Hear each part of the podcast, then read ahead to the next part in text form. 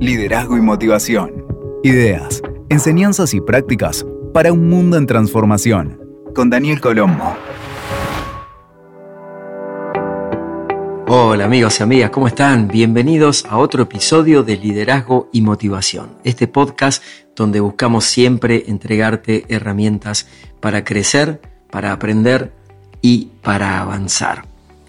Y posiblemente sepas que mi profesión es la de coach ejecutivo, de CEOs, de alta gerencia. Trabajo en muchos países desde hace 30 años. Y puedo afirmarte sin lugar a dudas que el coaching es una disciplina maravillosa. Puede acompañar para resolver problemas, fomentar la confianza y también para dar las herramientas necesarias para que las personas alcancen sus objetivos.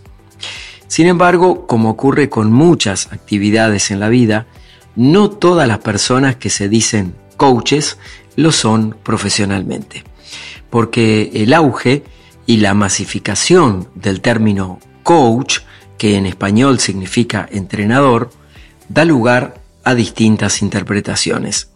Y como pasa con cualquier actividad, hay para todos los gustos.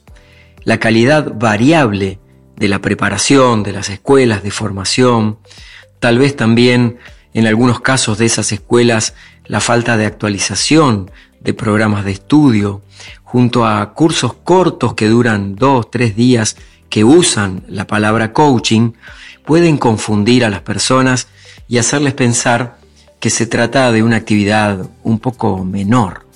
Y debo decirte que no hay nada más alejado de la realidad. Por si no lo sabías, el coaching en sí mismo es uno solo, con distintas corrientes según los orígenes o los enfoques que se le den. Puede ser un coaching de modo individual, puede ser grupal, puede ser también de equipos o también organizacional en el caso que abarque a toda una empresa o toda una organización completa. En la actualidad hay miles y miles de escuelas de coaching alrededor del mundo.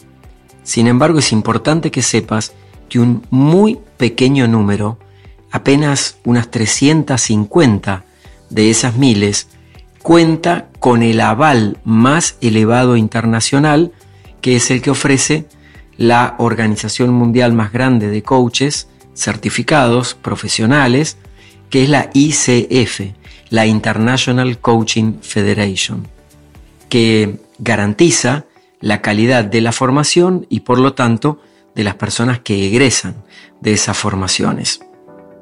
En cuanto a corrientes de formación de coaching, hay cinco corrientes principales.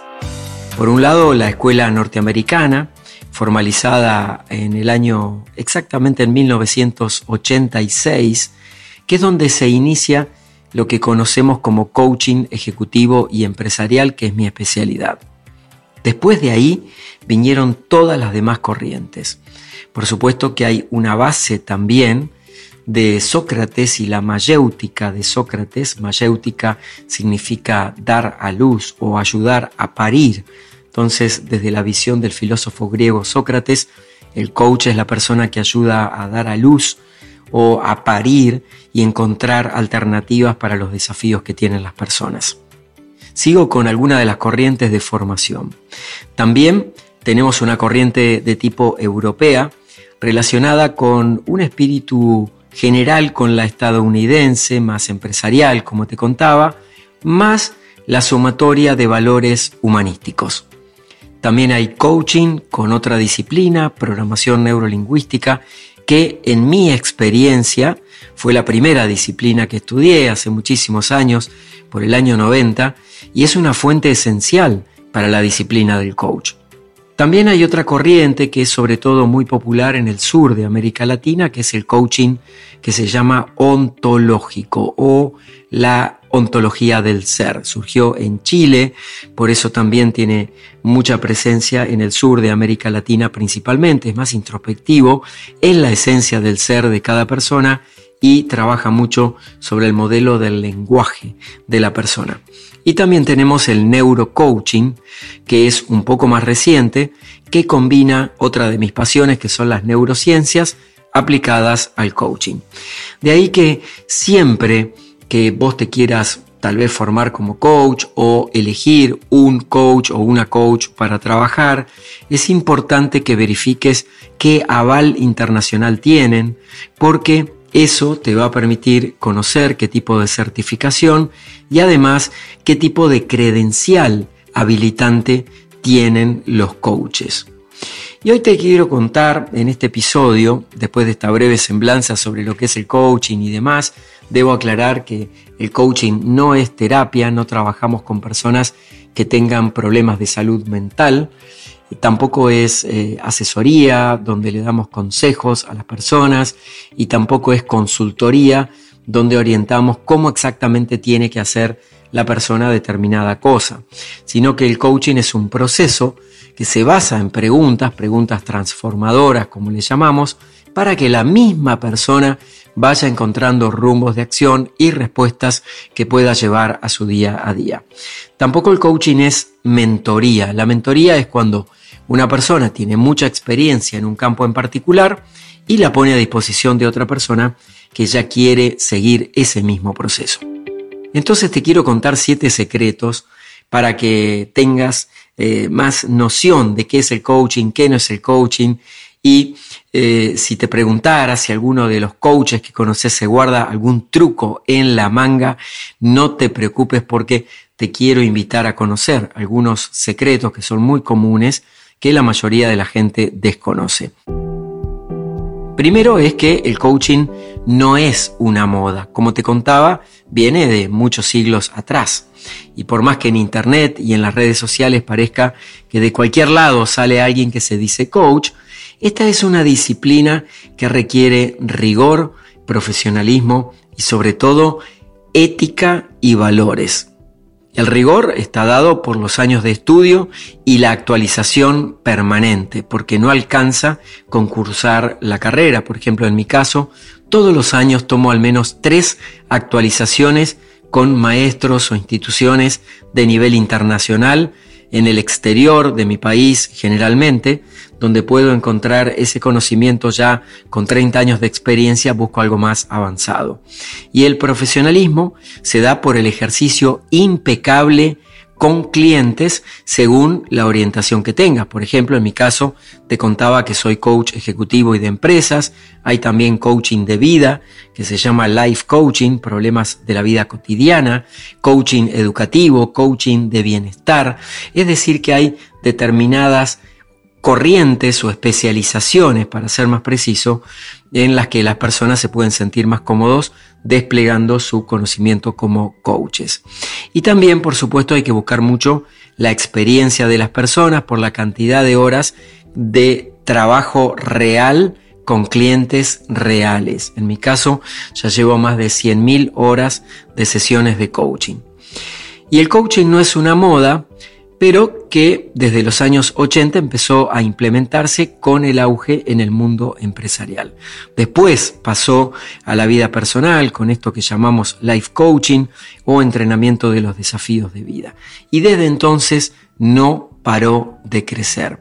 Pero el origen viene, como te contaba, del siglo V antes de Cristo, especialmente como te mencioné con Sócrates, el filósofo griego, eh, que dio a conocer su mayéutica, eh, justo fue en una época del mayor esplendor cultural y del pensamiento, donde se definieron algunas ideas que hoy son las piedras angulares de la cultura occidental en la que vivimos. Algo curioso es de dónde salió la palabra coach y también viene de siglos atrás. En inglés se documenta desde 1553 y deriva del francés coach, que a su vez deriva del germano kutsche y este del húngaro coxi, literalmente carruaje. Es decir, que de alguna manera un coach o una coach pueden ser como un carruaje que transporta a las personas de un lugar a otro. A comienzos del siglo pasado, del siglo XX, se empezó a incorporar la figura del coach o del entrenador deportivo con gran suceso en lo motivacional y mucho más adelante llegó al mundo empresarial. Vamos a la segunda cosa que generalmente eh, las personas no conocen y tiene que ver con estas diferenciaciones que te hacía entre lo que es coaching, lo que es la mentoría, lo que es la psicoterapia, son cosas completamente distintas. Pero aquí viene un secreto importante.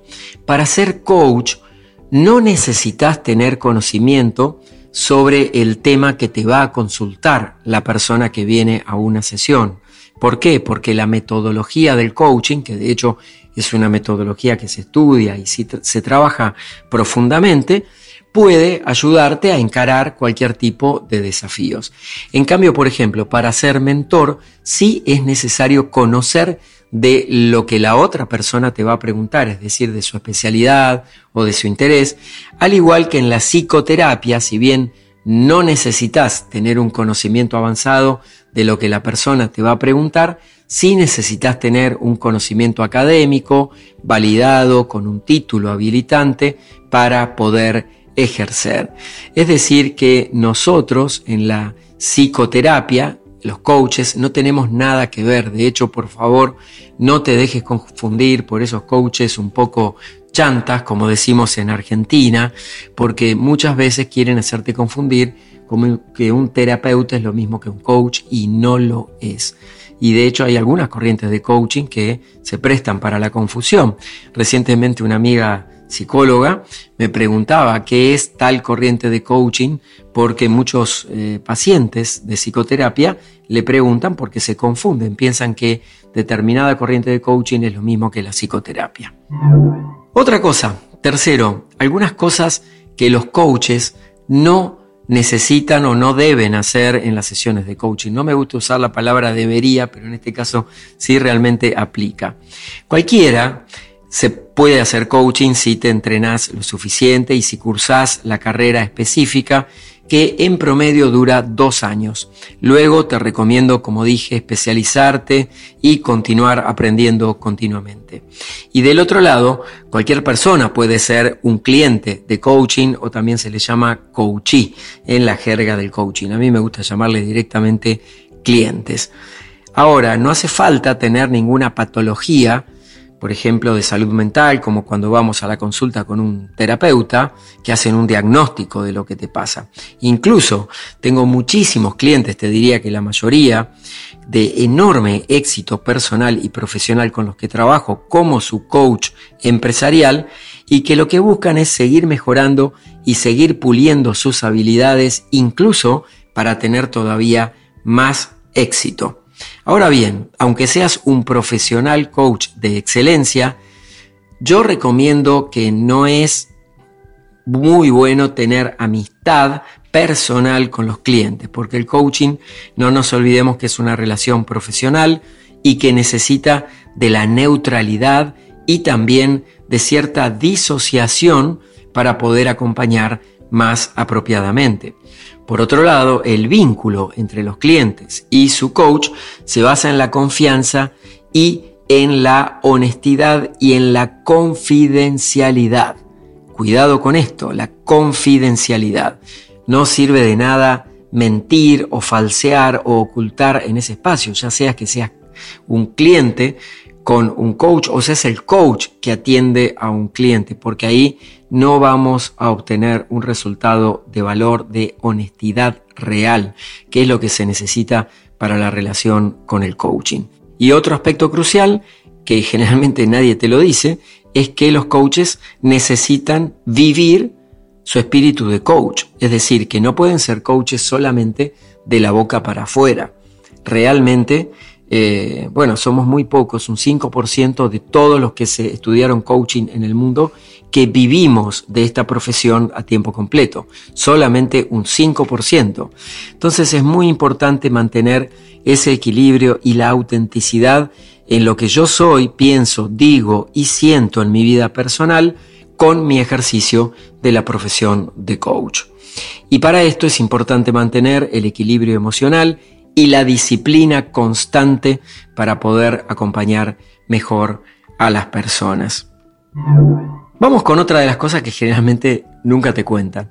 Es saber contenerse y cuándo podemos de alguna manera presionar o incentivar más a nuestros clientes. Y esta es una cuestión sensible porque la tendencia de muchos coaches es ayudar e incentivar a los clientes para que se desarrollen y alcancen un mayor grado de satisfacción en cualquier tipo de cosa que traigan a las sesiones, incluso presionándolas. Incluso hay muchos coaches que trabajan casi eh, con, de un modo conductivo, digamos, como diciéndole tenés que hacer esto y eso no funciona en el coaching. Los coaches no damos consejos como tales.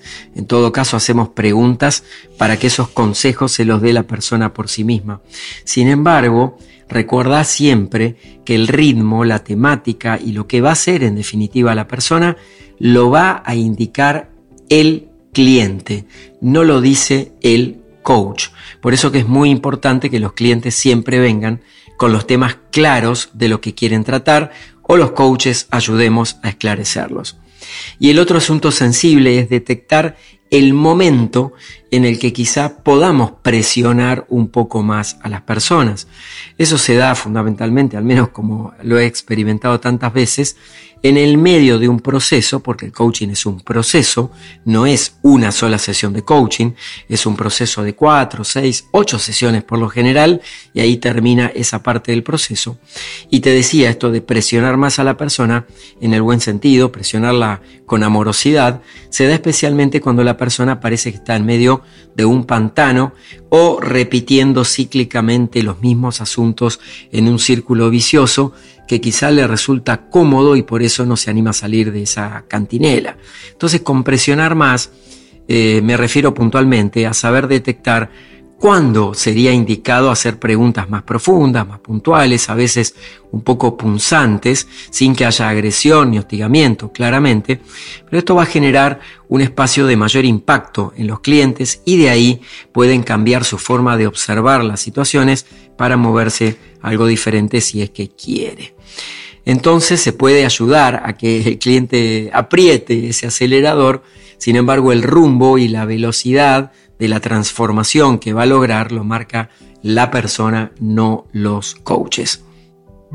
Otra cosa muy importante y que pocas veces se habla dentro de estos secretos que te estoy contando hoy es que se necesita que cada coach tenga una forma de comunicación distinta con cada cliente. Porque una de las mayores habilidades de los coaches de excelencia es que se saben adaptar y acompasar, ir al compás. Este es un término de la programación neurolingüística, acompañar, acompasar con precisión y descubrir el modelo mental desde el que se comunica la persona. Por si no lo habías pensado, este secreto que te estoy contando es encontrar tu forma de comunicación eh, más precisa incluye múltiples aspectos, como por ejemplo unos malabaristas, porque son aspectos que siempre van a estar en danza en cualquier sesión de coaching. Por ejemplo, los principales son la forma de expresión personalizada para cada cliente. No puedo hablar con una terminología tan tan cerrada, tan hermética, que el cliente no entienda. A mí me pasó una vez que fui a consultar a un coach porque andaba medio enredado con algunos asuntos míos y decidí tomar un par de consultas. Eh, bueno, en este caso fueron dos porque el coach venía de una corriente X eh, de coaching y me hablaba tan raro que siendo yo coach con tantos años de experiencia no le entendía. Y en la segunda sesión le dije, mira, me está pasando esto no entiendo nada de lo que me estás hablando, los términos que utilizás no tienen que ver con mi lenguaje y la verdad que no puedo continuar porque no estoy obteniendo lo que vine a buscar. Entonces cuidado esto de ser rebuscados al hablar porque no te va a ayudar y eso es un vicio muy frecuente, bueno, en esta profesión y en tantas otras, ¿verdad? Y otros aspectos importantes son el rapport, que es la sintonía fina que se da entre las personas, la claridad que tenemos que tener o tiene que tener tu coach para expresar las ideas, el tono y la velocidad al hablar, porque por ejemplo si somos muy imperativos, muy fuertes para hablar, seguramente las personas por ahí se pueden retraer, se pueden cerrar. Y también influye mucho no solo el lenguaje verbal, sino también el lenguaje no verbal, lo que decimos con los gestos, lo que decimos con la mirada, con micro expresiones también. Y quienes son buenos coaches saben gestionar apropiadamente el factor de las emociones que se ponen en juego en los encuentros y observan la influencia del cuerpo como una manifestación clara de lo que está sintiendo cada persona. Estos aspectos conforman un diseño conjunto entre quien es cliente y el coach y de la coherencia, integridad y afianzamiento de estas herramientas en un coach experimentado va a depender el éxito del proceso de coaching profesional. Vamos con otro secreto y esto posiblemente a alguna gente que son coach le va a sonar raro, pero sí lo quiero decir porque lo sostengo, lo he expresado en congresos de coaching a nivel internacional y es que el coaching es flexible. Y esto lo digo porque algunas formaciones de coaching impulsan todo lo contrario de lo que se busca para los clientes.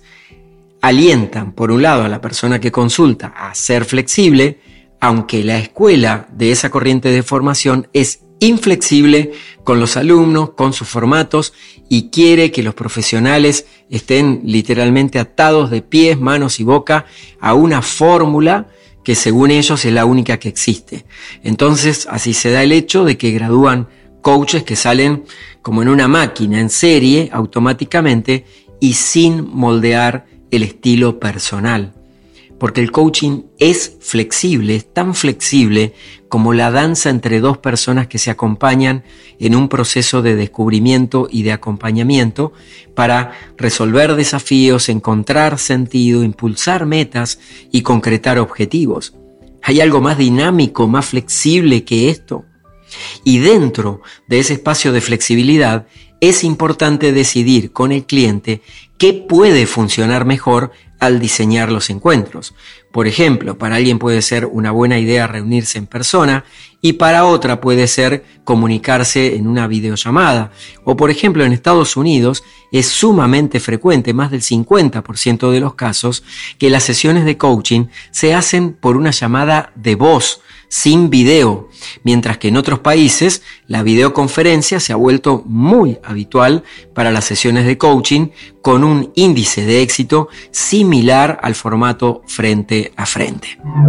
Y el último de los secretos que te quiero contar hoy tiene que ver con el arte de la conversación. Así como Sócrates impulsaba sus herramientas de conversación mediante preguntas, en el coaching a esas preguntas le llamamos preguntas transformadoras o preguntas de poder o preguntas poderosas, como se dice habitualmente, y consisten básicamente en algo que vos también podés experimentar, que es saber cómo indagar con precisión no solo sobre lo que dice la persona de la boca para afuera, sino ir más profundo, es decir, el para qué y cómo se conecta lo que está diciendo con palabras y gestualmente, por ejemplo, con sus emociones también, con la dimensión del ser de la persona, que es donde se produce el impacto en cualquier acción humana. Esto tiene una resonancia en una parte muy específica del modelo mental, de la mente, específicamente en la mente subconsciente, que es el espacio donde todos los seres humanos construimos las emociones y los sentimientos. Entonces el trabajo como coaches muchas veces tiene que ver con impactar con las preguntas en el subconsciente de la persona. Recordad que ahí están donde se generan las emociones y los sentimientos. Y desde el subconsciente es más fácil que el cliente, el consultante, vos, así no tengas un coach, puedas hacer cambios reales cuando después se pasan esa, ese impacto de la mente subconsciente pasás las ideas y los pensamientos a la mente consciente. La mente consciente es desde donde accionamos las palancas para actuar cada uno de nosotros en la vida cotidiana. Casi te estoy dando como una mini carrera de coaching en muy poco tiempo de la dinámica de cómo funciona el coaching. Por eso es que el coaching ejercido en forma profesional se nutre de la herramienta de la conversación.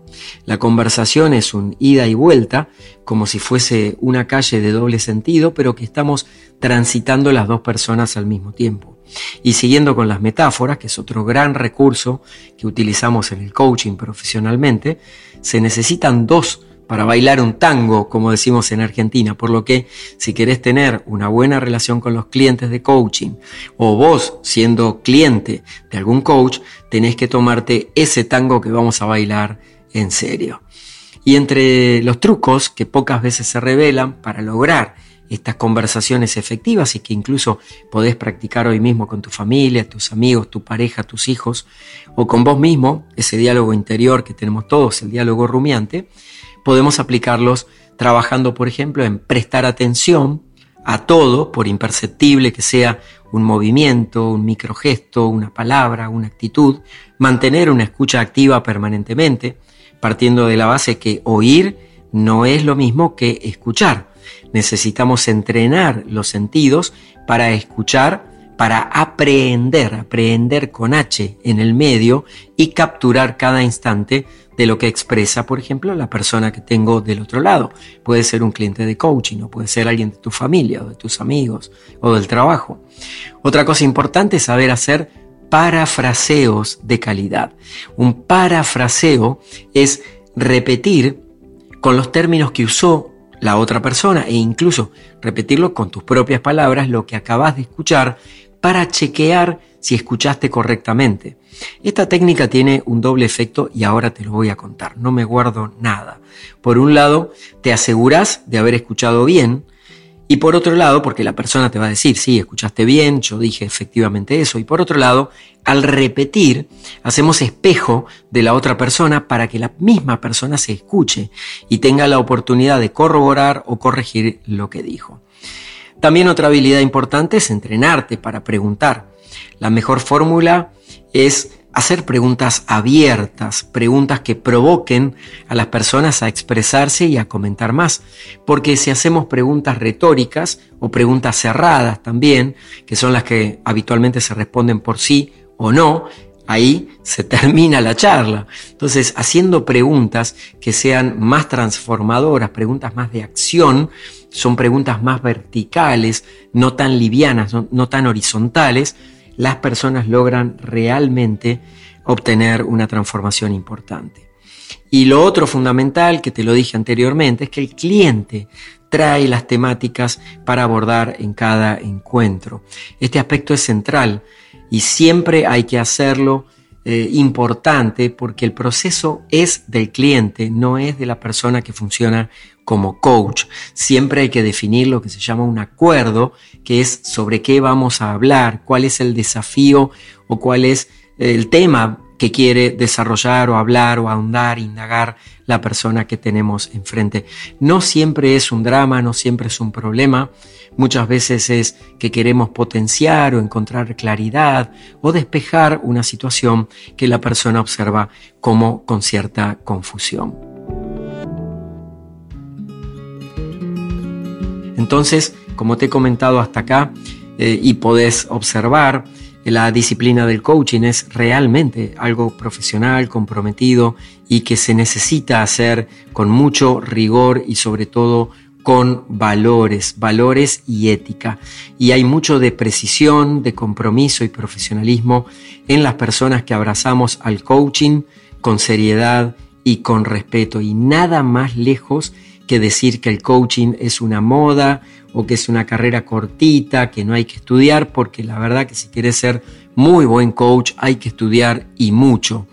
Y mucho menos es una, una carrera que te ofrece un resultado instantáneo tipo microonda.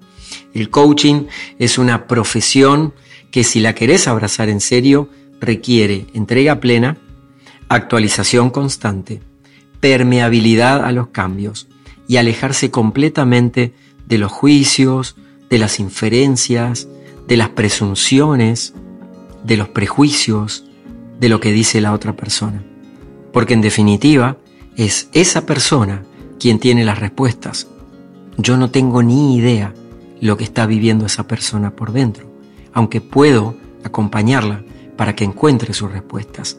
Y esa persona, con esas respuestas, es la que va a tomar las decisiones. Nosotros, los coaches profesionales, somos prestadores de preguntas. Escuchaste Motivación y Liderazgo con Daniel Colombo. WeToker. Sumamos las partes.